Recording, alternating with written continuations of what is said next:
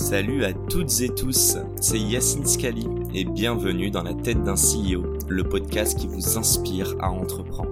Je vous propose tous les lundis une conversation authentique avec des entrepreneurs et des figures hyper inspirantes pour, je l'espère, vous permettre à votre tour de réaliser tous vos projets et impacter notre société positivement. N'hésitez pas à vous abonner au podcast et nous dire ce que vous en pensez en commentaire. Sans plus attendre, je vous souhaite un excellent épisode. Hello à tous, bienvenue dans ce nouvel épisode dans la tête d'un CEO. Aujourd'hui, j'ai le plaisir, euh, alors on part euh, à Neuilly, et j'ai le plaisir d'être reçu par Geoffrey. Comment vas-tu? Eh ben ravi, merci, euh, tout va bien un podcast enregistré en direct. Ça yes, avec deux micros. Ça, c'est pas stylé.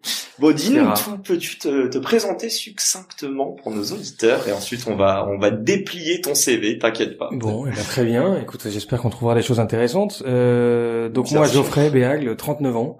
Euh, J'habite euh, à côté de Genève. Et euh, je suis un heureux père de famille, quatre enfants et euh, aussi, bah voilà, fondateur de d'Equiden, on va rentrer un peu dans le détail.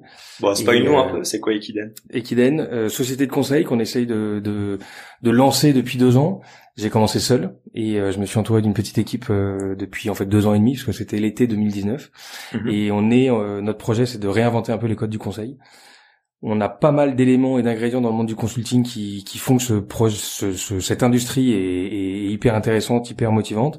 Il y a plein d'éléments dans le consulting qui font que ce, cette industrie crée beaucoup de frustration. Mhm. Et notre projet, c'est de réinventer le conseil en essayant de gommer un maximum de frustration que, le, que les modèles de société traditionnelles ont. Euh, tu connais un peu le sujet avec euh, Crème. Euh, et ben nous, on n'est pas exactement comme Crème, on n'est pas exactement comme les acteurs traditionnels. On va essayer d'être entre, entre, les deux. Ok. Juste pour comprendre, euh, ça fait deux ans que vous avez créé ça. Aujourd'hui, vous êtes combien de collaborateurs? Vous êtes présent dans combien de pays? Et pour même qu'on s'en rende compte, si tu peux nous donner euh, peut-être deux, deux, trois petits chiffres que tu peux divulguer, mais je sais pas, c'est du CA, non, de clients. Alors nous, on n'est pas dans les dans les ARR ou les MRR, mais on est dans le dans du chiffre d'affaires. Donc, on a commencé. Enfin, moi, je suis arrivé dans cette boîte en 2000. Euh, j'ai lancé cette boîte l'été 2019, tout seul. On a, on est 150 aujourd'hui. Euh, donc on le sera un peu plus sûrement au moment où le, le podcast sortira parce qu'on est quasiment à un rythme de plus euh, euh, 15 par mois au moins. Euh, donc ça, ça, ça, ça bouge. Croissance de euh, vitesse de croisière. Ouais, on vise, euh, on vise 230 personnes d'ici la fin de l'année. Okay. on est sur six pays, donc France, avec lequel on a commencé, Suisse, Espagne, Allemagne, un peu d'Italie et de Portugal. et dans les chiffres, en fait, on a fait notre première année avec un chiffre d'affaires, notre première année complète, parce qu'on a commencé l'été, donc on a fait quelques centaines de milliers la première année, mais première année clôturée, un peu plus d'un million d'euros de chiffre d'affaires. Deuxième année, un peu plus de 5 millions d'euros de chiffre d'affaires. Troisième année, on vise autour des 15 millions d'euros de chiffre d'affaires. Donc x 3 quasiment, enfin x 3 non, x 5 la première, euh, entre 1 et 2, et là on est à, on espère faire x 15. Enfin, d'être à 15 millions. Ouais, x 15, c'est... on n'est pas encore là. Non, et juste, euh, Mince, ma question m'est sortie de l'esprit. En général, ça arrive dans 40 minutes, pas, pas si tôt. Pas tout de suite. Mais, euh, sur les chiffres ou sur la croissance euh, Non, la, la... oui, euh, je voulais savoir, premièrement, est-ce que vous êtes break-even sur la première année? Eh ben en fait, c'est une bonne question. Quand on a discuté avec les invests au départ, parce que j'ai des investisseurs sur ce projet, on avait planifié un projet euh, qui allait euh, avoir une rentabilité à 3, 4, 5 ans. Mhm. Et donc on avait planifié un montant d'investissement. Et il se trouve que la deuxième année, euh, donc 2021 a été l'année du break-even, on a un peu gagné notre vie et c'était pas prévu. Mais donc du coup, on va réduire la, la valeur de l'investissement pour essayer de voir si on arrive à s'en sortir sans sans sans les lignes euh, entre guillemets de crédit qu'on avait prévu. Et donc voilà, break-even la deuxième année et hum, c'était pas gagné parce que euh, même si on a eu un démarrage assez euh, aussi, enfin en fait, dans les plans que j'avais prévus au départ, euh, on est toujours ambitieux, on rajoute euh, des, des croissances, et machin, et c'est allé au moins aussi vite. Et on est dans les clous. Et, et en fait, enfin quand on s'est lancé la fleur au fusil en 2019, on n'avait pas forcément vu venir le Covid, et on s'est tapé un Covid qui nous a remis à zéro huit mois après notre lancement. Donc toutes les personnes qu'on avait recrutées, tous les projets qu'on avait lancés, quasiment tout s'est arrêté. Euh, un exemple, mars 2000, euh, ou c'était mars ou avril 2020, ouais. euh, on ouvre Airbus, donc on travaille avec Airbus, on est hyper content, euh, gros grosse réussite en interne. Mais à ce moment-là, c'est la crise euh, aérienne. On se dit que c'est c'est un peu chelou de gagner un projet, surtout que c'était un projet de trois ans. On, on essaye de, de s'assurer qu'on est bien dans les que, que, le projet est solide, qu'on peut vraiment recruter des gens, parce que nous forcément c'est une conséquence immédiate, on recrute des consultants qui vont bosser sur ces projets-là. Tu signes avant et ensuite tu les recrutes? Ça dépend des cas. Là, en l'occurrence, on avait signé, on, signait et on recrutait en même temps. Parce qu'en fait, des personnes voulaient démarrer ce projet-là, voulaient nous rejoindre. Nous, on n'avait pas les moyens de recruter une équipe euh, si on n'avait pas le projet en face. Mhm. Et donc, on a vu avec Airbus pour que le, le, le, le projet démarre en même temps qu'on recrute l'équipe on, on, leur, on leur vu la presse et à ce moment-là on se demande quand même si on est on est sûr de notre coup parce que derrière il y a des conséquences humaines assez importantes et nous petite boîte on a quand même des engagements importants à tenir pas de problème le contrat est signé pour trois ans euh, vous inquiétez pas ça va aller deux mois après le projet se termine tout le monde euh, tout le monde euh, plie chômage bagage technique, chômage technique ouais enfin on était éligible au chômage technique. Tout oui, bon, abus de langage de ma part. mais, mais en tout cas, on a, on a pas, on, a, on a licencié personne, donc ça c'est cool. On a juste eu dans l'équation à ne pas prolonger un stagiaire qu'on avait prévu de, non, une période d'essai pardon qu'on avait, qu'on avait. Mais on a licencié personne, mais on est reparti à zéro dans, dans après avoir euh, huit mois de, de croissance où on était euh, sur les huit premiers mois, on a dû arriver à 20, 25 euh, et on est reparti à 4 à ce moment-là, euh, 4, 4 parce que tous les consultants s'étaient s'étaient sortis de projet. Et là, c'était costaud. J'ai une mini question. Euh, et ensuite, on va quand même rentrer dans ta tête. C'est toi le CEO. C'est le but du podcast. et ensuite, on... non, non, mais on va. Moi, je trouve ça hyper intéressant le, le consulting, essayer vraiment de d'automatiser tout ça. J'aimerais comprendre. Donc, évidemment, on va adresser la scalabilité. Ça va arriver après. Est-ce que question à un million d'euros, est-ce que tu te considères ou tu considères Equiden comme une startup? On est en plein dedans. Euh, on scale, donc on n'est pas du tout une scale-up parce qu'on est on est encore tout petit. Okay. Euh, mais startup, ouais, startup. Alors pas une startup tech euh, comme les, beaucoup d'industries dans le SaaS, mais startup dans le service. Service tech quand même. Service tech parce qu'on a trois offres en fait. Tout ce qui est, euh, nous on accompagne des grands groupes dans leurs enjeux de transformation organisationnelle et mhm. technologique. Et donc, on a trois axes autour de ça. Tout ce qui est biotech pharma d'un côté, tout ce qui est industrie R&D euh, de l'autre, et troisième pilier, l'IT digital. Donc en fait, on, on essaye de faire fusionner, enfin d'accompagner et de supporter tous les projets tech de ces grands groupes en apportant les compétences et en les aidant à, choisir, s'approprier, déployer, maintenir les technologies chez eux. Voilà. Donc concrètement, euh, tu vois un plafond de verre ou pas? Ou pas encore? Là non. Non, non. Donc la croissance que tu as, euh, t'es confiant sur l'idée. Ça va être notre, euh, ça va être notre euh, capacité à l'absorber et à la, à la transformer.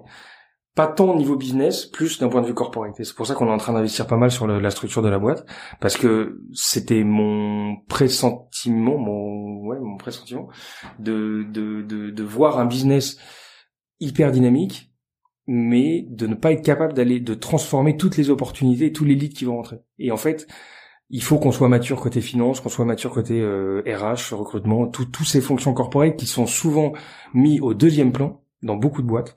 Et euh, on a des boîtes, euh, beaucoup de secteurs, et en particulier le monde du conseil, où on investit beaucoup sur le monde du business, mais assez peu sur les fonctions corporate. Et nous, on a inversé la tendance. On investit entre guillemets moins, en tout cas, on, on met moins les commerciaux sur les piédestals, parce que je suis persuadé que la valeur, et c'est pour ça qu'on s'appelle Equiden, parce que ouais, vas-y. L'Equiden, c'est une course de relais euh, qui est reconnue pour sa performance, sa, sa recherche de performance et ses valeurs humaines. Et le conseil, c'est souvent des valeurs humaines qui sont mises au second plan, euh, et en plus de ça, une organisation qui est pas hyper équilibrée entre les différents personnes qui sont impliquées dans un business transformé. Et nous, on veut vraiment remettre euh, les pendules à l'heure et investir sur des équipes qui sont souvent des équipes considérées comme du back-office, le recrutement, le marketing, les HR. Et en fait, sans elles, ces équipes-là, rien n'existe. Et le business ne n'a aucun pouvoir. Donc c'est pas tout au business, c'est un ensemble de choses. Et l'Equiden, c'est l'organisation qu'on a choisie, c'est-à-dire de créer une boîte qui s'inspire des méthodes SaaS, avec des méthodes euh, à la HubSpot ou à la Salesforce qui sont hyper structurées, taylorisées. Et en fait, moi, je décompose le modèle d'organisation du conseil, on le taylorise et on fait en sorte que chacune des équipes soit experte sur son sa partie du process. Et c'est pour ça qu'on s'appelle. J'ai une image qui me vient en tête depuis tout à l'heure. En plus, euh, ceux qui m'écoutent savent que dans le dernier podcast, j'ai annoncé que j'ai raté mon permis. Donc ah clairement, je suis pas un grand fan. De... bon, qu'une fois, mais ça me rassure pas ce que tu me dis. Mais non, j'ai une image toute bête. Euh, donc je regarde vraiment pas la F1. En revanche, je suis quand même au courant que je crois il y a quoi 200 ingénieurs qui bossent sur chaque euh, chaque voiture. Est-ce que tu as l'idée un petit peu de te dire que je crois qu'on appelle ça un coureur ou en tout cas bref le, le driver euh, aura autant de mérite que l'ingénieur qui a bossé sur la roue spécifique ou sur le moteur ou en tout cas la machine. Bah, en tout cas, c'est la, la, moi, c'est la logique dans laquelle on se met, euh, avec euh, du coup un système de primes qui est réinventé, avec euh, euh des fonctions qui sont peut-être euh, un peu plus dans l'ombre dans certaines sociétés, qui sont hyper mis en avant. Mhm. Et cette dynamique qu'on arrive à créer en, en, en, inversant un peu les rôles, et ben en fait, ça crée une. On, on parle d'écosystème, de tribe, de hive en interne en ce moment, parce qu'on se rend compte que des profils complémentaires qui bossent sur un même sujet, ça fait des étincelles. Et c'est pas. et donc on, on, essaie de reproduire un peu les squads de, de de, de, Spotify entre guillemets, mais avec des, des profils assez différents qui adressent tous un même sujet. Et en fait, on est beaucoup plus puissant euh, avec ce modèle-là, en renforçant les différences de chacun euh, et, et, en les mettant sur un même objectif avec des profils et des compétences différentes. Et c'est assez fascinant de, de, de tester ce modèle-là avec des équipes qui, qui sont hyper embarquées dans le modèle euh, qu'on essaie de trouver je, te demanderai pas si successful, je crois que les chiffres que tu nous as donnés euh, Écoute, j'espère, le, le témoignent. Chaque étape et en plus bah après c'est pas évident parce que tu vois chaque année en plus quand t'es petit bah en fait tu t'as aucune idée de, de, ce que tu peux imaginer euh, atteindre. Euh, un covid ça peut te remettre à plat. Euh, une mauvaise décision ça peut te mettre à plat. Donc c'est tout est fragile. On arrive quand même à avoir une certaine assise. On a des clients tu vois les premiers clients et c'est ça qui nous a sauvés parce que le premier client de la boîte c'est les Nations Unies Ok. Ah ouais, ok. C'est, Attends, comment vous êtes allé chercher les, les, les Nations Unies, enfin le UN euh, Ça pour le coup, c'est, on pourrait te faire une belle histoire, mais en fait c'est un coup de chance. Ok. Les, appels d'offres des Nations Unies sont publics, donc tout le monde peut les chercher. Et il se trouve que c'était le premier appel d'offres qu'on a traité en ayant vu euh, passer ça sur Internet. Okay. Parce que t'as des, t'as des, t'as des portails de, des RFP, d'appels d'offres qui, que tu peux aller piocher. Et puis au début, quand t'as rien, tu dis ok, on va essayer de voir les appels d'offres gratuits. On trouve l'appel d'offres. T'as, as lancé une perche. On s'est fait une belle euh, une belle, enfin une belle série de slides. Euh, j'étais avec Bernard à l'époque qui, qui m'avait rejoint dans l'aventure. On a tenté de, de, de se faire une, de, de, de, raconter une belle histoire sur des slides. Il se trouve que le discours et ce qu'on a raconté a plu. On a rencontré ces personnes-là alors qu'on partait de rien et on, le discours a plu. Et euh, à tel point qu'à l'époque, on n'avait pas de structure juridique, donc pas de boîte. On a mhm. répondu euh, avec une autre boîte parce qu'on était sûr qu'on gagnerait pas. Et on disait si on gagne, on, ça sera un bon problème et puis on verra bien. La, charrue avant les bœufs. Sauf qu'on a répondu avec une autre boîte, on a gagné l'appel d'offres. Là-dessus, ils enregistrent la société. On leur dit, bon, en fait, si ça vous ennuie pas, en fait, c'est pas notre société. On en crée une, on, en a, on en a une autre. Ils ont dit, attendez, ça marche pas comme ça. C'est un appel d'offres public, c'est pour cinq ans. Euh, on change pas de société comme ça. Donc, si vous voulez changer de société, on attend le renouvellement de l'appel d'offres dans cinq ans. Donc, en fait, tout notre business transite par une boîte qui est pas la nôtre en attendant d'avoir la possibilité. Avec juste les UN ou tu veux dire en général Ouais, ouais, ok. Du coup, ça, ça crée un, un énorme euh, enfin, bordel administratif. On a un bordel administratif et, et, et, financier qui est, qui, est, qui est, assez complexe. Mais bon, c'est des bons problèmes. On, savait que ça, ça, ça, ça, nous amènerait à ça. Mais voilà, bon, bon succès. Et donc euh, ça, plus deuxième client Carrefour. Mm-hmm. Et donc en fait, au moment du confinement, euh, ces deux entités qui ont enfin les UN sont pas impactés économiquement par le par le Covid et euh, Carrefour s'en sortait hyper bien parce que quand tout était fermé, il restait Carrefour qui était encore ouvert. Donc ça nous a sauvés et tout ça pour dire que c'est très fragile et que ça se joue parfois à des phénomènes un peu de chance de de de, de maintenir une Donc, flow et, la, la, chance aide aussi dans dans, dans ce succès-là. Alors moi, moi je suis d'accord, il y a de la chance. Après je pense que la chance on la provoque. Tu vas nous expliquer, je pense tout ça. Et euh, j'aimerais juste qu'on qu'on refasse un comment dire un petit step back et qu'on avait vraiment dans ta tête, j'aimerais que tu nous expliques, tu nous as, tu t'es présenté tout à l'heure, 39 ans, euh, fier papa de quatre enfants. Moi, je peux déjà spoiler, il me semble que tu as passé euh, une bonne dizaine d'années dans la même boîte.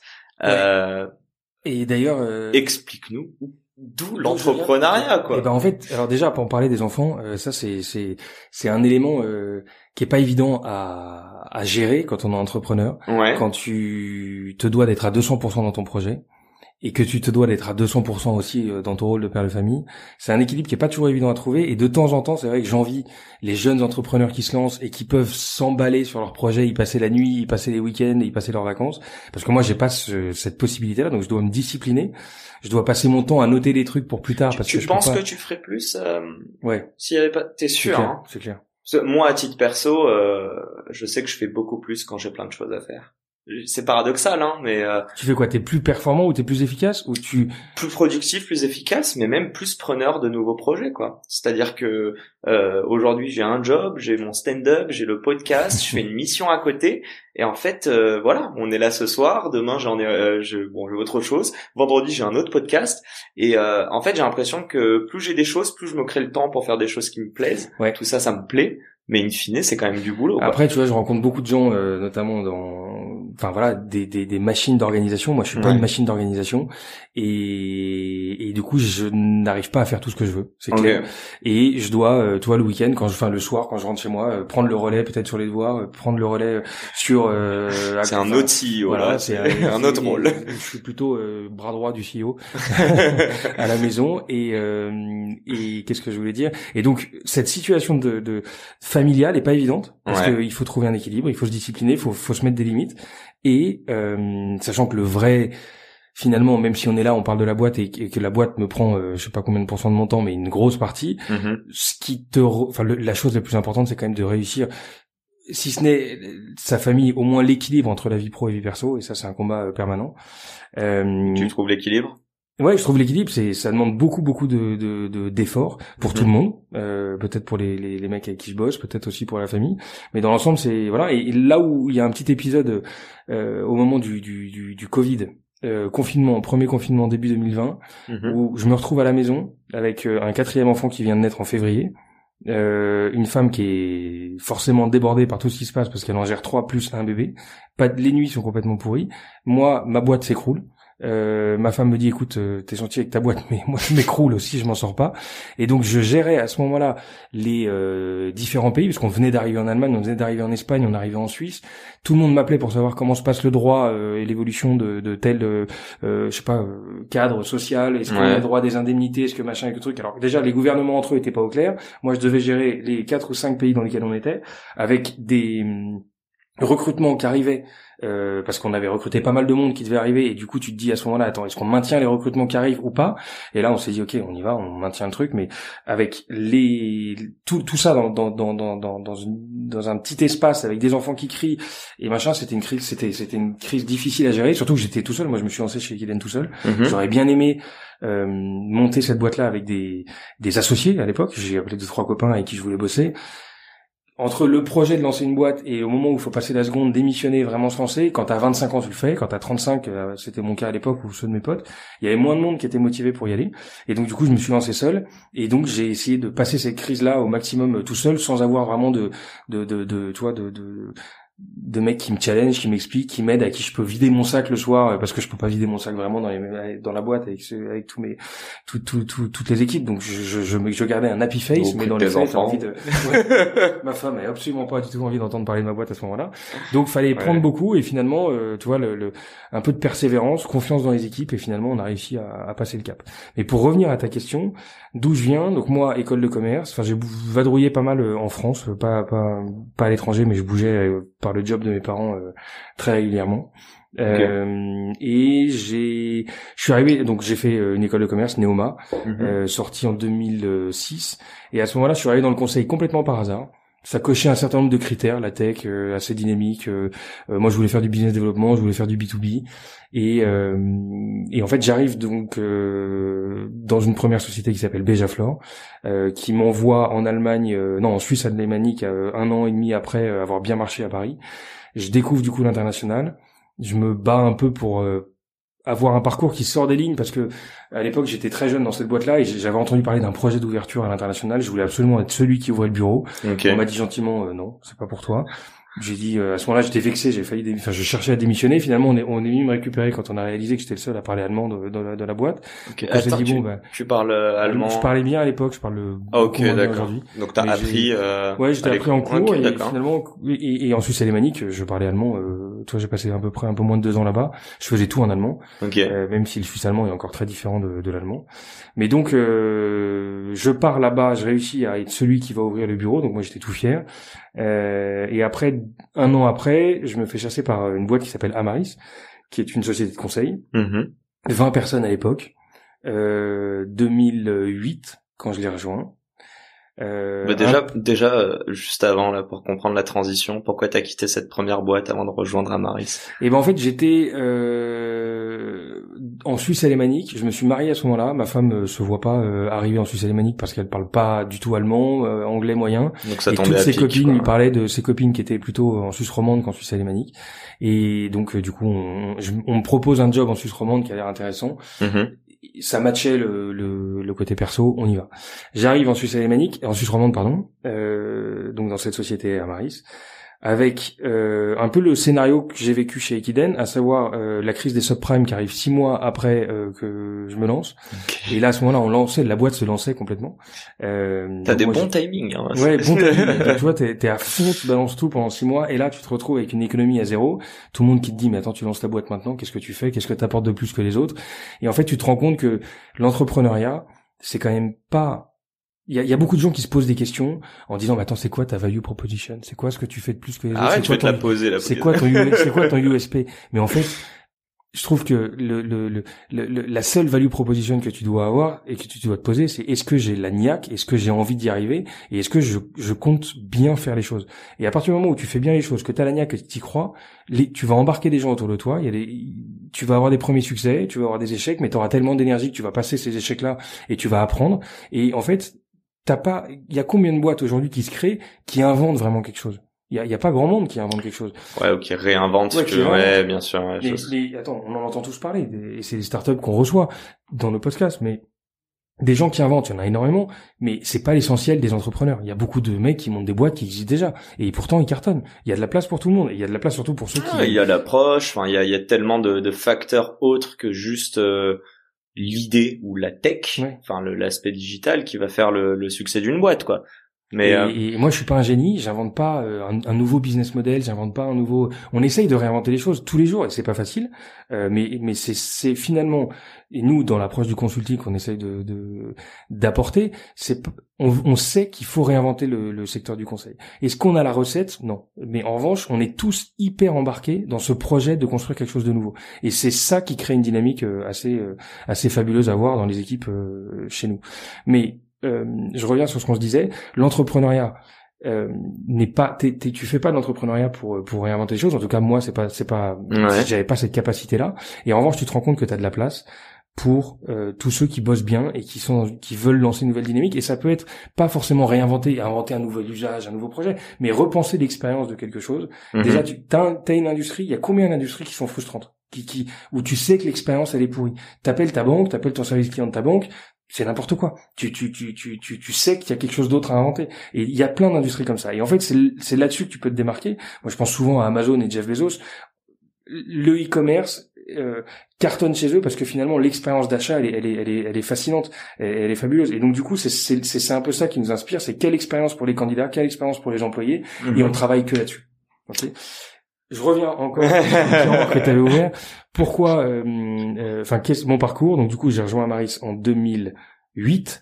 20 salariés, je la quitte 10 ans après, ça paraît énorme, 10 ans, et, déjà euh, on est on fait partie de génération, et je me mets encore dedans, où passer 10 ans dans une boîte, c'est c'est quand même extrêmement rare. C'est nos parents ça. C'est ça appartient plutôt à l'âge de nos parents, et en fait j'ai il y a des boîtes qui proposent quand même des jobs qui, qui permettent de se réinventer d'évoluer vite. Mhm. euh, celle-là on faisait partie. Donc du coup j'ai j'ai vécu ces dix années euh, avec euh, avec vraiment pas mal d'excitation. T'as occupé quel poste pendant ces tous les postes quasiment de, de de moi je suis rentré en tant que business développeur junior à senior à department à directeur d'une société directeur de plusieurs sociétés directeur de pays et CEO d'une partie de la boîte c'est quoi qui te drive le plus dans tous ces jobs? C'est quoi le job qui te drive le plus? Et euh, en fait, moi, c'est c'est le rôle de manager justement. Pas un job qui me faisait le, plus euh, m'éclater. C'était ce qui m'a le plus marqué. Euh, bon, faut, faut comprendre que je suis arrivé à 20 personnes. Je crois que je suis parti de la boîte à 7000 personnes. D'accord? Et quand j'arrivais dans la boîte, moi, je montais le troisième bureau. Et quand je suis parti, il devait y avoir 50 ou 60 bureaux dans 40 pays. D'accord? Donc croissance de dingue. Donc déjà de, travailler dans un contexte de croissance, c'est assez canon. Euh, maintenant, ce qui m'a le plus marqué, c'était de voir des gens s'éclater dans leur job et être capable de changer de dimension dans le, à titre perso et limite de s'impressionner de ce qu'ils étaient capables de faire ou de ce qu'ils ont été capables de du projet dans lequel ils ont été capables de participer. Okay. Et c'est exactement ça. Cette sensation de voir des gens qui avaient peut-être pas confiance en eux ou qui se, se pensaient pas capables d'eux, et ben en fait se rendre compte que l'environnement de travail qu'on pouvait créer pouvait leur permettre de, de, en fait, de, libérer leur potentiel. Et c'est pour ça que Ekiden, le motto, c'est Unleash Your Potential, parce que j'ai vraiment comme ambition de créer un environnement de travail et une culture qui permettent à ceux qui rentrent, et ben en fait, de s'exprimer. Et quand tu, quand tu permets à ces gens-là de s'exprimer, ça va chercher des codes un peu euh, de, de l'entreprise libérée, euh, je sais que certains connaissent. Il y a, il y a un certain nombre de, de, de, d'univers comme ça, les organisations agiles et autres. Mais finalement, même si moi je suis pas quelqu'un qui, qui soit très précis et qui va appliquer un cadre très précis, en ayant quitté mon ancienne boîte, je me suis, euh, je savais pas exactement ce que j'allais faire. J'étais titillé entre me lancer en tant qu'entrepreneur mais avec trois enfants, une femme qui bosse pas, bah en fait les choix sont un peu moins faciles à faire. Ouais. Et rejoindre une boîte. Euh, et en fait, je suis allé voir à ce moment-là euh, un de mes principaux concurrents, euh, le CEO d'un de mes concurrents que je connaissais pas, en lui parlant de mon projet de potentiellement quitter mon actuel employeur, de soit rejoindre sa boîte qui m'intéressait, soit de monter ma boîte. Et en fait, lui, il me connaissait indirectement, et il m'a dit, mais en fait, si tu veux monter ta boîte, le plus simple, c'est qu'on le fasse ensemble. J'ai dit, ouais, effectivement. Euh, mais du coup, moi, j'ai ça comme projet. Est-ce que ça pourrait correspondre avec euh, machin? Il m'a dit, je te fais confiance. Euh, et donc, du coup, à ce moment-là, je me suis dit, ok, bah, c'est ce banco, j'y vais. Donc, je me lance. Et avec comme objectif de faire ce que je sais faire, parce que je suis pas non plus... Juste une mini chose, là, je me posais la question. Euh, quand t'as décidé de quitter Amaris, c'était donc tu, tu te posais à, à ce moment-là cette question après dix ans, qu'est-ce que je veux faire de ma vie? Donc je voulais donner un sens et c'était rentrer dans une autre boîte ou alors créer ta boîte.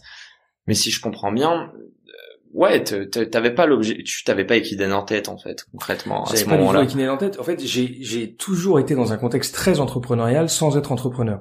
Et chez Amaris, j'ai monté des sociétés. Euh, ouais, sans, sans, mettre le mot dessus en fait. Sans en fait, c'était de l'intrapreneuriat. Ouais, exactement. Euh, ouais. Une incarnation de l'entrepreneuriat avec euh, la création de boîtes euh, en dans des pays européens ou même au Moyen-Orient où j'ai passé quatre ans à Dubaï pour essayer de pour monter un certain nombre de structures. Donc ça amène un peu d'exotisme et de et d'ouverture d'esprit surtout parce que là, la façon de faire le business, la façon de, euh, enfin c'est c'est, il faut aller voir, il faut absolument sortir de, de ces zones-là, euh, que ça soit bien sûr les US, mais le, Moyen-Orient, l'Asie, parce qu'on prend des claques à chaque fois, et, et c'est des claques qui sont hyper enrichissantes dans son approche euh, de la vie, dans son approche de la société dans laquelle on est, et, et c'est hyper formateur et ça devrait presque être remboursé par la Sécu tellement c'est ça ça, ça te permet de relativiser. Ça va, on est plutôt bien lotis en France. ça te permet de relativiser les les les choses dans lesquelles on vit. Et donc voilà, très intrapreneurial, je me suis rendu compte de la facilité parce que monter une boîte, pour certains, c'est c'est c'est un monde. C'est hyper compliqué, c'est machin. En fait, non. Il y a un moment donné, c'est on est hyper aidé. Il y a il y a énormément de choses. C'est une question de volonté. Mais finalement, l'admin ne doit ne, ne, peut en aucun cas et, presque la finance, on peut dire aujourd'hui, le cash en fait, euh, euh, ne peut pas être un frein à l'entrepreneuriat. Parce que c'est, en fait, on se rend compte qu'il y a des solutions à tout. T'as des experts, alors oui, il coûte cher, peut-être, mais tu trouveras toujours une explication et une solution à ton problème, que ce soit sur la partie admin, juridique ou autre. Euh, partie financière, tu te rends compte aussi qu'il y a un certain nombre de fonds aujourd'hui, euh, enfin tu connais ça mieux que moi, euh, du cash, il y en a un paquet. Mhm. Et hum, donc finalement, si tu as une bonne idée, si tu as une traction et que tu as déjà expliqué qu'il y avait un marché, tu trouveras les fonds qui vont te qui vont te permettre de, de te booster. Euh, je discute régulièrement avec des entrepreneurs qui font des levées de fonds, ils savent même pas pourquoi, ils savent. Euh, tu vois, j'étais avec Tom Nguyen que tu connais de, de café euh, il, y a, il, y a, quelques jours. Bah lui, il a 60 euh, billets qui se sont mis dans son seed. il les connaît pas tous. Il, il, m'a expliqué qu'il avait fait une levée de fonds. YC effect.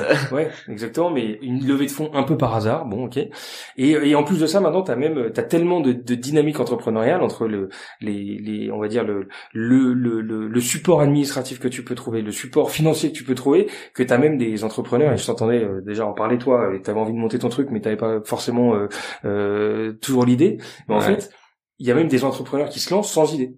Et ça, bah, moi, j'ai eu les idées, j'en ai eu deux l'année dernière, mais je suis pas allé au bout, et c'est pour ça que j'ai pris un job entre temps. C'est qu'il y a vraiment ce côté que toi, tu l'as pas eu, et d'ailleurs, c'est une question qui m'est venue. Je vais te la poser juste après, mais euh, j'étais pas un doueur j'étais pas un doueur, j'ai bossé deux ans en VC, mais au final j'ai analysé des gens, je me suis inspiré de leurs réussites comme leurs échecs. Je me dis que demain si je me lance, et c'est aussi pour ça que j'ai repris le podcast, c'est parce qu'il y a pas mal de choses que pour moi, elles sont acquises dans ma tête quand tu vas lancer une boîte, mais il y en a beaucoup pour qui il y a encore beaucoup de pédagogie à faire euh, à ce niveau-là, quoi, le, retour d'expérience et avoir un peu les euh, les, les, les. En revanche, euh, chapeau bas à toutes ces personnes et même peut-être des personnes qui se lancent, comme tu dis, sans idée, ou alors une idée avec la tête dans le guidon et qui au bout d'un moment vont se prendre des murs, vont devoir pivoter. Enfin, pour moi le plus dur parce que je suis allé jusqu'à je sais pas euh, j'ai écrit euh, j'ai fait mon one pager qui fait 10 pages euh, j'ai commencé à faire une petite maquette sur internet de mon app etc et au final ouais il y a vraiment un côté de me dire euh, ok est-ce que je suis prêt vraiment à aller voir des gens? Je suis un peu sorti de ma zone de confort euh, d'ailleurs si on nous écoute en tout cas j'ai re-engage quelques de mes invités en tout cas de la première saison euh, et c'était super leur feedback. Mais euh, tu vois, je me suis pris un ou deux commentaires négatifs à un moment et je me suis rendu compte que ça m'avait déjà freiné. Là où et au sensible à la critique. Ouais, mais ça voudrait dire qu'au fond de moi, est-ce que j'y croyais réellement? Je suis pas sûr. Alors que si demain, euh, c'est pas l'idée à laquelle je crois, mais comme tu dis, parce que c'est hyper intéressant ce que tu disais tout à l'heure. En fait, j'ai l'impression que, et on va en parler aussi. le conseil est ta value proposition pour le coup et comment elle est venue mais j'ai l'impression que tu es drivé par euh, ok révolutionner peut-être le monde du conseil mais avant toute chose ce dont tu me parles depuis tout à l'heure c'est euh, créer une équipe en fait. Créer une équipe pouvoir les voir euh, alors les aider à évoluer mais ta plus grosse victoire dis-moi si je me trompe hein, peut-être évidemment tu es content de, de, faciliter la vie de tes clients mais est-ce qu'il n'y a pas un côté de à la fin de la journée, tu es content euh, quand tu vois cette personne comment elle était il y a trois mois ou cette personne comment elle appréhendait ce projet et voir qu'au final elle l'a mené hyper bien de A à Z malgré quelques galères certes, mais euh, euh, ouais avoir cette learning curve et, et, et, faire sortir les gens de leur zone de confort pour qu'au final ils, ils, soient, ils soient fiers d'eux aussi quoi. Bah, il y a plusieurs trucs dans ce que tu dis, mais si je prends le dernier point, ce qui m'anime moi dans ce projet, il y a plein de choses et moi, je suis un passionné de, de, de tout. Je peux m'émerveiller sur une sur une plante, une fleur, une couleur, euh, une matière ou une musique. Euh, et je suis un, un, éternel émerveillé. Ce qui me plaît le plus dans cette boîte, c'est la capacité que je vais avoir d'embarquer cette équipe, de la faire évoluer, de la faire grandir, de les amener là où eux-mêmes n'osent pas penser tu vois et se disent mais non mais euh, d'accord mais euh, ça c'est mais ça c'est parce que tu le, tu vois ce potentiel en eux. C'est pas juste pour les faire chier quoi genre. non il y a, y a non il y a pas raison de les faire chier mais je vois ce potentiel en eux c'est des gens qui sont hyper talentueux dans l'ensemble mhm. dans, à tous les niveaux. Et, ce qui est marrant c'est que tout le monde le constate. Tout le monde se dit putain impressionnant le... et, et ça du coup tu tu tu, tu c'est un état d'esprit. Et de me dire que là, ce qui est cool, c'est qu'on a, on a posé les bases. Toi, 150 personnes, si on arrive à faire 15 millions d'euros de chiffre d'affaires, c'est, c'est déjà une bonne base on a de quoi grandir et j'ai de quoi, j'ai le terrain de jeu pour faire grandir cette équipe qui m'accompagne. Et ça, ça me, c'est ce qui me drive au, quotidien de d'aller les emmener. Après, c'est euh, très humain quand même. Hein. De quoi? C'est quand même très drivé humain. Ça ne, je pense qu'un projet qui, qui a du succès, ça peut, ça peut que, enfin, non, non, non. Je pense qu'il y en a beaucoup qui sont euh, drivés euh, par évidemment de la réussite financière, mais aussi de la réussite sociale. Euh, Ouais, ouais tu vois, moi je pense, ouais, voilà. Mais tout le monde a peut-être ses drivers. Moi, c'est c'est ça qui, en tout cas, qui me booste. Et je passe mon temps à dire à tout le monde, prenez soin de l'équipe. On s'en fout de, de, du business, limite du business, on s'en fout parce que si, si l'équipe va mal, rien n'ira bien. On est dans un marché qui est hyper dynamique, donc c'est pas une problématique de de de, de... est-ce qu'on a un marché ou pas? Oui, on, serait mauvais de pas réussir à, à, aller le chercher ce marché. Maintenant, tout va être extrêmement euh, euh, comment dire euh, porté par la qualité de la relation qu'on aura. Et mon job aujourd'hui, pas encore tout à fait, parce que je suis encore très dans l'opérationnel et je, dois être euh, sur pas mal de sujets, mais j'espère que mon job va petit à petit bouger vers un job de, de, de m'assurer que le lien entre les équipes sont là et que les gens prennent du plaisir à bosser ensemble. Il y a pas mal d'outils qui vont être utiles pour ça, mais je pense que si moi j'arrive à me focaliser là-dessus et à créer cet environnement de travail, derrière ça suivra. De quoi t'as peur? Dans l'entrepreneuriat Parce que en fait tout à l'heure tu as dit ouais moi je me suis déjà eu des feedbacks et ça m'a un peu déstabilisé. Et tu sais il y a il y a dans ma culture ma, culture de boîte c'est marrant parce que tu vois quand j'étais dans mon ancienne boîte mm-hmm. j'avais l'impression en fait j'avais un melon. J'avais un melon parce que j'avais l'impression par rapport aux chiffres qu'on avait dans cette boîte là qu'on avait tout compris. Et le fait d'en sortir volontairement, de, de, me dire ok, je me mets en risque, je, je sors de cette euh, belle perspective que j'avais, de ce train de vie que j'avais, de ces belles rémunérations que j'avais, pour ok, step back et, euh, et, et, peut-être rebondir encore plus fort. Mais en tout cas, step back pour l'instant avant le rebond. Et à ce moment-là, j'ai épluché tout ce que je pouvais éplucher dans l'entrepreneuriat avec des, beaucoup de, de ben, dans l'entrepreneuriat, tout l'entrepreneuriat, quand on voit aujourd'hui, euh, euh tu vois, je discutais avec Jérémy Gualo hier de, de Spendesk ou ex-Spendesk, de, de la dynamique entrepreneuriale qu'on a en Afrique, qu'on a au Moyen-Orient, qu'on a en Asie, en fait, tu peux pas comprendre, et c'est des, et c'est des mhm. cultures entrepreneuriales très très diverses. Moi, je me suis plutôt attaché à la culture SaaS, à l'industrie SaaS, et donc drivé principalement par des boîtes euh, aux US. Et là, je suis rentré dans tout ce que je pouvais euh, accéder. Et ce qui est cool aujourd'hui, on est quand même dans une ère où l'information est hyper accessible. T'as des podcasts, t'as des euh, Twitter, t'as des bouquins, t'as des, enfin, tu peux accéder et suivre des gens euh, limite, tu sais ce qu'ils font le dimanche, tu, tu, tu, tu sais ce qu'ils aiment, tu sais ce qu'ils, tu connais leur famille. Enfin, c'est impressionnant le niveau. Et quand tu es un peu à l'aise avec les outils à la LinkedIn ou à autre, tu, tu, tu peux te faufiler et, et, et capter et suivre des gens qui, qui, qui vont être des sources d'inspiration.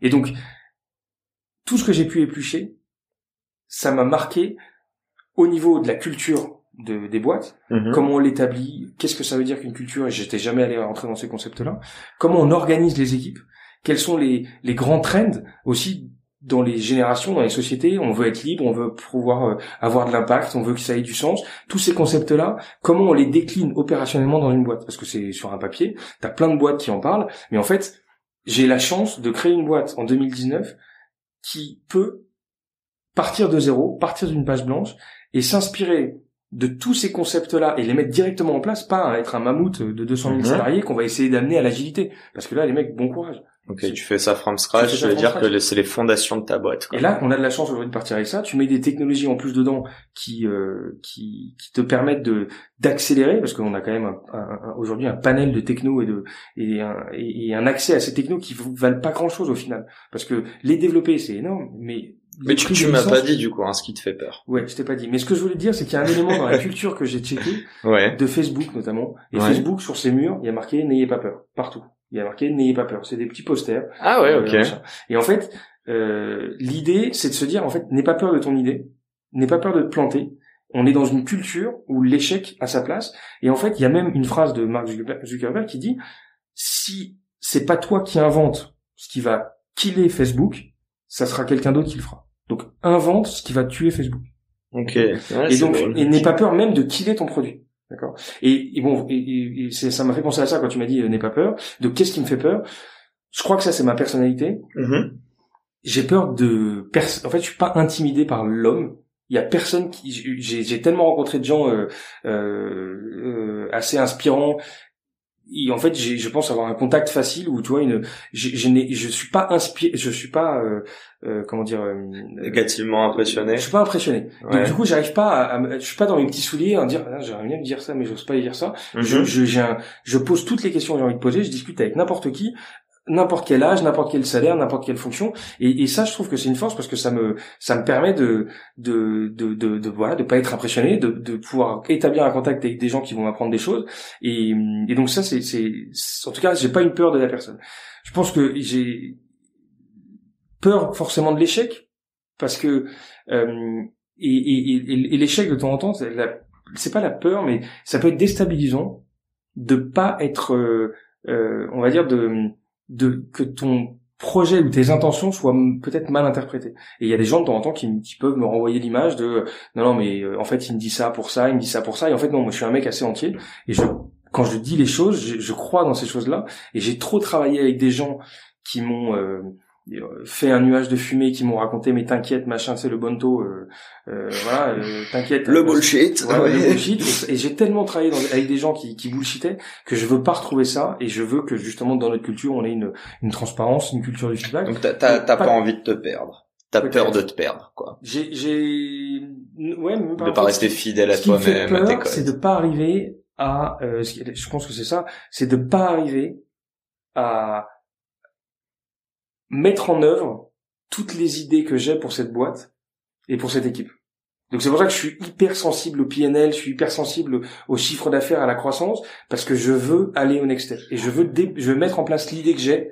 Et je serais hyper frustré de pas pouvoir. Tu t'arrêtes pas sur du quick win à court terme. Euh, tu te dis juste que ça va servir du long terme. Et c'est cette. Euh, en fait, ouais, j'ai une super ambition pour Equidel. Vision long terme que tu nourris. 500 personnes en 2025 Ok. On va voir si on y arrive. Euh, 50 millions d'euros de chiffre d'affaires en 2025. Donc, il va falloir se lever tôt, il va falloir être bon. Mais en fait, cette étape-là, ce sera une étape pour euh, les next steps.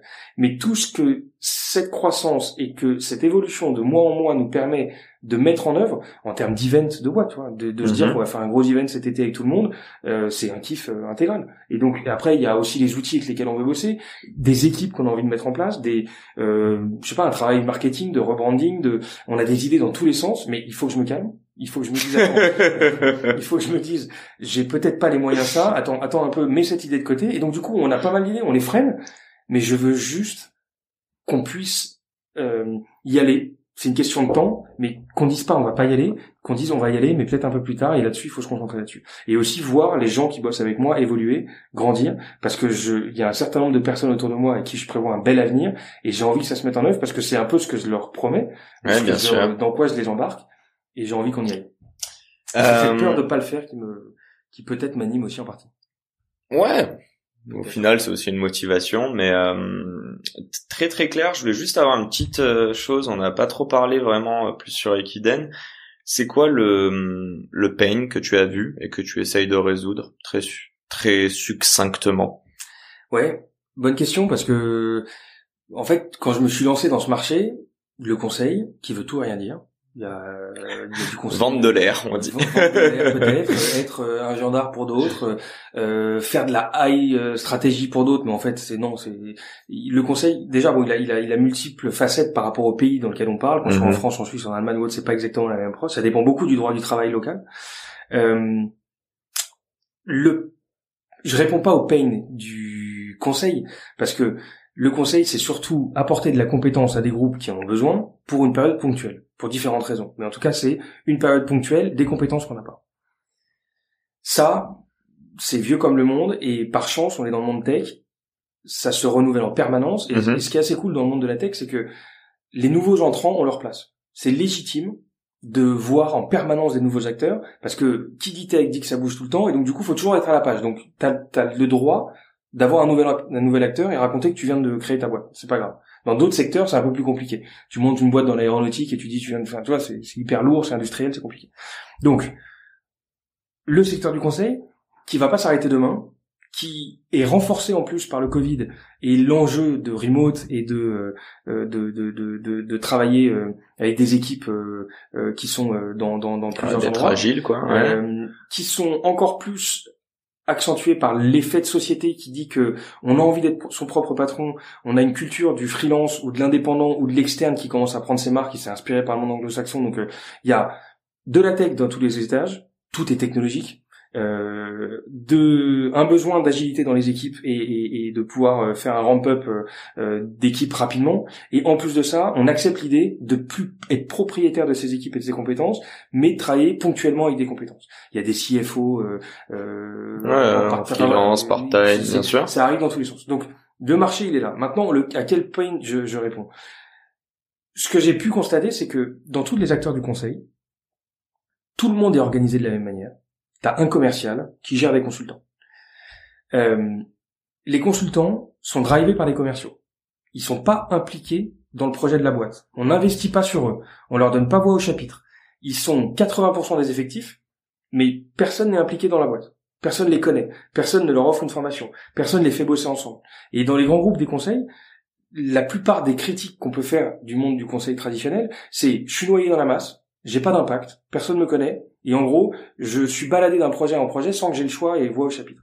Et moi, ce que je veux changer, c'est justement la place du consultant dans la boîte de conseil. Et être consultant centrique. Faire en sorte que lui, son, ses attentes en termes de carrière, ses attentes en termes de, de partage d'expérience, ses attentes en termes de, de, de, participation à la boîte. On a un système de side project, c'est-à-dire que si un consultant veut travailler en finance, en RH, en marketing, en recrutement, il a toute sa place. Et en fait, on, on, a un système de, de comment dire de capillarité où en fait les équipes travaillent entre elles. C'est un truc que j'avais jamais vu dans mes boîtes d'avant. Un consultant n'avait jamais eu l'occasion de travailler avec un RH ou de travailler avec un directeur financier. Et ben en fait, on arrive à le faire. Et, un, et on arrive à, à, mutualiser ça et à faire en sorte que les consultants s'approprient cette boîte.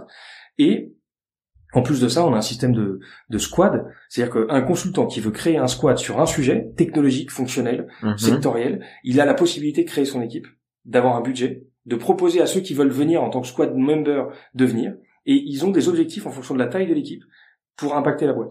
Si, je comprends bien, dis-moi si je me trompe. D'ailleurs, tu l'as pas dit, mais j'ai quand même compris que tu utilisais pas mal d'outils technologiques, mais pour, en fait, tu veux, tu arrives avec une nouvelle vision de, euh, pas forcément du conseil, parce qu'in fine, euh, c'est toujours pouvoir apporter conseil à ton client et, et l'aider le mieux dans, dans sa problématique, mais euh, d'organisation de travail. Donc, euh, j'englobe ça très très large. Hein. Mais c'est ça qui fait le succès d'Equiden. Repenser l'expérience pour les candidats. Ouais. Et repenser l'expérience pour les employés.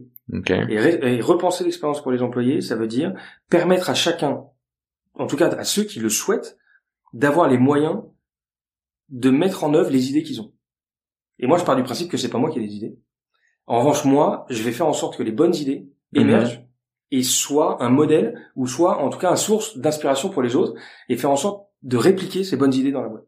Et je vois des consultants qui ont envie de monter un squad autour de la cybersécurité, qui ont envie de monter un squad et qui ont des envies. On, parfois, on se dit, mais attends, est-ce qu'il y a un marché? On s'en fout. Il a envie de le faire. Il pense qu'il y a un truc à faire. Donnons-lui les moyens.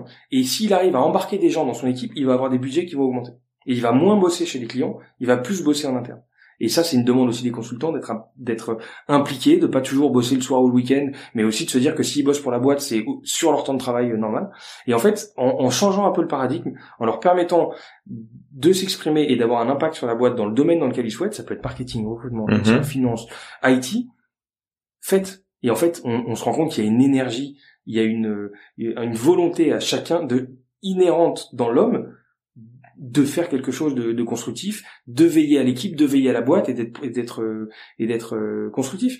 Et moi, j'ai juste à, j'ai à, on va dire, à donner envie aux uns et aux autres de s'exprimer, à générer le, l'idée le, et, et, derrière leur donner les moyens de la mettre en œuvre.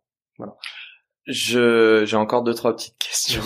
Euh, on a le temps, mais le temps file quand même. Euh, J'aimerais juste comprendre. Euh, déjà, vous êtes combien? Donc là, tu m'as dit 150. C'est quoi la proportion de consultants de... On a 70% de consultants. Alors, j'aimerais savoir. Bon là, il est tard, je les vois pas. Ouais, 110, ouais. C'est quoi leurs horaires de travail et est-ce qu'ils bossent en costard? En gros, à travers ça, je peux déjà te dire. Quels sont... tu vois, c'est une bonne question. Premier jour, je montais Kiden, j'ai jamais mis un costard. Okay. Jamais. Parce qu'il y a un côté où tu veux te détacher de ce, cette image archaïque de, du conseil. En fait, j'ai vraiment. Alors il y a le côté archaïque, mais en fait c'est pas le côté archaïque parce que en fait c'est le côté et ça ça me, La ça, de ça me fascine. c'est soyons qui nous sommes. Mm-hmm. Tu vois et, et, ça pour le coup c'est ce qui m'a inspiré ça, c'est que quand tu regardes tous les patrons de start-up, les mecs qui sont brillants, qui sont euh, ils sont en jean, basket, t-shirt et bon ok ça, ça vient peut-être des Steve Jobs Co mais tu vois jamais un, un mec euh, euh, dans une boîte de start-up ou une boîte en costard ouais. en costard.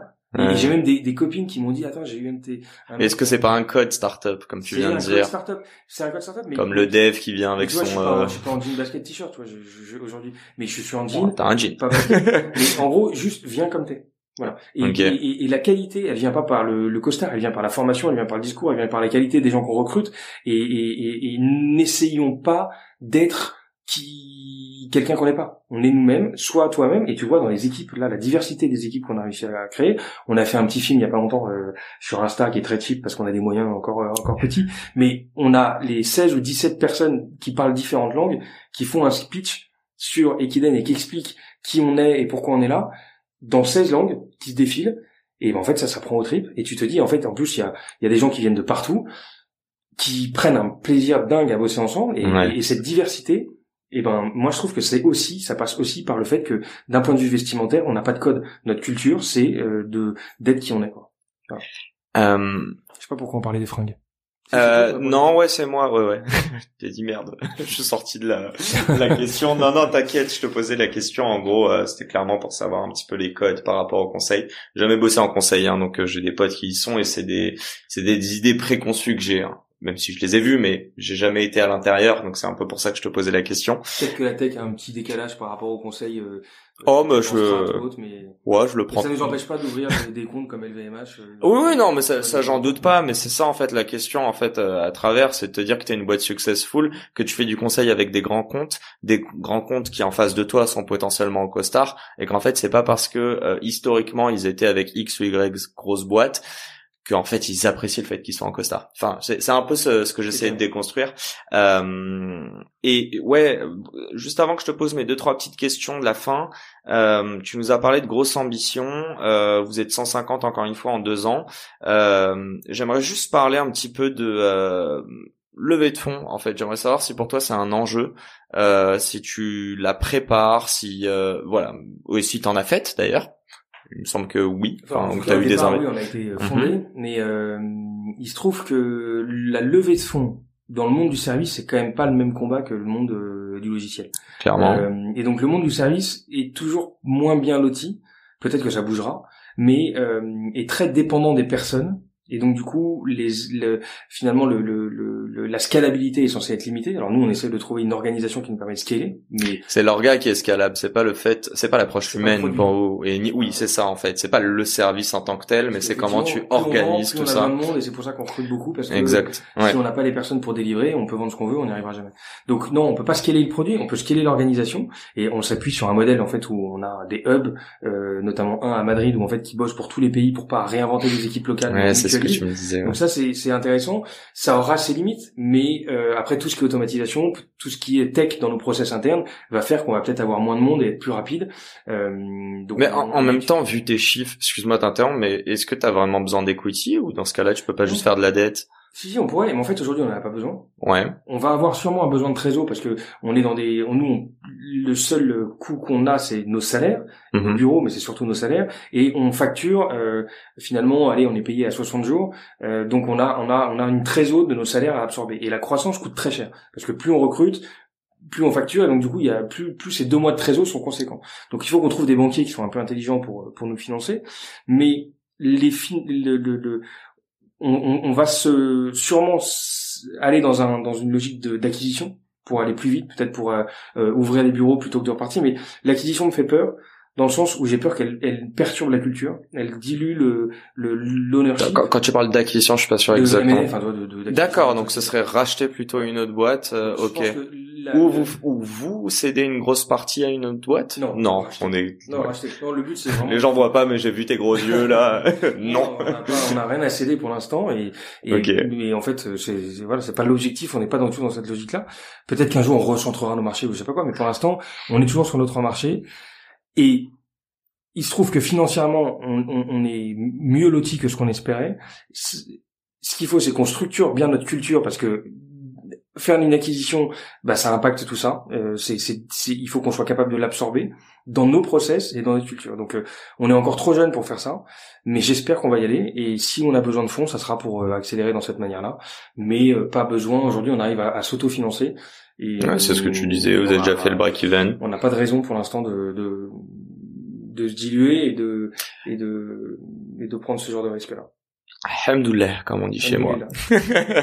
euh, écoute, j'ai mes deux petites dernières questions et euh, en plus on en a parlé en amont, j'ai oublié de te les poser les questions. bah du coup je vais te les poser en live. Je te les pose les deux. La première, je pense que tu pourras répondre rapidement. La deuxième, elle va trotter dans ta tête, mais en vrai, euh, je crois déjà savoir euh, si j'ai pas le nom, en tout cas, euh, dans quel milieu cette personne baignera. Euh, donc la deuxième question que je te pose, que je te reposerai, c'est si tu avais la possibilité de choisir un board member, vivant, mort, fictif ou réel, qui est-ce que ce serait et pourquoi? Bah attends, et du coup je te pose ma première question, et là je ah, pense que tu pourras, ouais, tu pourras répondre pas mal du tac au tac, mais euh, c'est quoi l'entrepreneuriat pour toi? Si tu devais l'associer à un mot ou un groupe de mots, et évidemment pourquoi? Euh, bonne question, ça peut être plein de trucs l'entrepreneuriat, mais je pense que un mot ou un groupe de mots, hein. pas une phrase. Euh, pousser ses, euh, tester ses limites. Ouais, ok, il y a pas de, il y, a pas de sujet, donc on va dire que c'est pas une phrase. Mais ah, ok, non mais je rigole, je te, je te taquine. C'est dans le sens où, en fait, tu, tu, tu, tu, tu pousses tes limites euh, personnel, d'organisation, de communication, de euh, de créativité, euh, de gestion de crise, de méga réactivité, mhm. euh, de penser à court terme, moyen terme et long terme et de d'organiser tes plans d'action comme ça. voilà, je découvre tous les jours mes propres limites et j'essaye de faire en sorte que ceux autour de moi aussi les découvrent pour pour pour, pour être sûr que, que le projet avance bien. Très très clair, très personnel. Et j'aimerais savoir, euh, du coup, ce board member ou cette board member, euh, ou ça peut être encore une fois quelqu'un de fictif, hein, Réel, mort. Non, non, mais board member, euh, moi je rêve que Vivant. euh, qu'on ait un vrai board euh, avec les, les personnes avec qui je bosse et de les faire évoluer. Je rencontre des gens autour de moi comme euh, comme euh, je parlais de lui tout à l'heure, Jérémy Golo, comme euh, Charles Thomas aussi que j'ai pas encore croisé de Comet. Le Comet. Oh, yes. Euh, je dirais aussi Jonathan Angelov que t'as croisé il y a pas longtemps. Ouais. Euh, Guillaume Moubet, par exemple, ces mecs-là. Ouais. Ces mecs-là. Tu veux des intros, c'est quoi? Mais ces mecs-là, euh, bon, c'est des très grands communicants, Ouais. mais c'est des mecs qui qui qui, qui sont bluffants euh, et très inspirants. C'est Et quoi qui t'inspire chez eux, chez justement? eux, c'est le déjà le côté euh, l'expérience entrepreneuriale qu'ils ont tous, que tous ces mecs-là ont. Donc ils sont passés par des étapes où en fait ils savent que rien n'est impossible, je pense. Ouais. C'est tous des très très bons communicants. Et, et quand tu les écoutes, t'as l'impression que c'est limpide euh, à tous leurs niveaux. Et, et je trouve que la com, euh, c'est quand même quelque chose d'important. C'est des gens qui sont très tech, très digital, et qui ont cette capacité à transformer euh, un outil en une idée et en solution par rapport à un problème que t'as. Tu savais même pas que le, enfin, toi t'as pas encore identifié le problème. Tu sais même pas que la techno elle te sert à ça. Et en fait, les mecs ils te proposent, enfin, ils te, la tech est une solution à tout euh, dans quand tu les écoutes. Et, et, et, et je suis assez bluffé de ce que la tech permet de faire. Je connais, je découvre tous les jours mes, mes incompétences et mes limites. Et j'aimerais avoir deux vies pour pour tester tout ce que la tech peut, peut nous amener quoi. Bon, je sais pas s'ils nous écoutent, mais j'espère que le mot euh, place, passé. euh. Et euh, si tu as besoin, avec plaisir, euh, que tu puisses échanger avec les gens avec qui tu n'as pas encore échangé. Anyway, it's a wrap-up. Euh, un grand merci. Merci Ça à fait- toi, Yacine. Allez, je te laisse deviner, ça fait combien de temps qu'on parle? 50 minutes? Ouais, 55 minutes. 55 minutes? Je t'avais dit Bon. quoi? 40, 40. 45 Oui.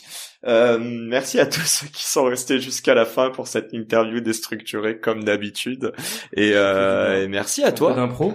Bah Merci. ouais, mais C'était. J'espère que tu as pris du plaisir. En tout cas, moi, euh, beaucoup. J'étais très ravi d'être là et d'en apprendre plus sur toi et Ekiden. Euh, et longue vie à, à ben, merci et à toute avoir euh, l'équipe. offert cet espace en tout cas. À bientôt. Salut Yacine. À très vite et à dans deux semaines pour un nouvel épisode. Ciao, Ciao. Geoffrey. Ciao. Et c'est la fin de cet épisode. Si cet épisode vous a plu, n'hésitez pas à nous soutenir en nous mettant 5 étoiles sur les plateformes, en vous abonnant évidemment et en nous laissant des commentaires. C'est très important et ça fait toujours plaisir. Hâte de vous retrouver la semaine prochaine.